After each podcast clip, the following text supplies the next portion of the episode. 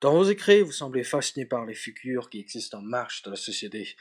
Les fous, les lépreux, les criminels, les déviants, les hermaphrodites, les meurtriers, les penseurs obscurs. Pourquoi? Alors c'est vrai qu'on me reproche parfois de choisir des penseurs marginaux que de puiser mes exemples dans le fond de l'histoire traditionnelle. J'offre une réponse de snob. Il est impossible de considérer comme obscurs des personnages tels que Bob ou Ricardo. Mais vous traînerez pour ceux que la société rejette. Alors, j'analyse les processus obscurs et les figures pour deux raisons.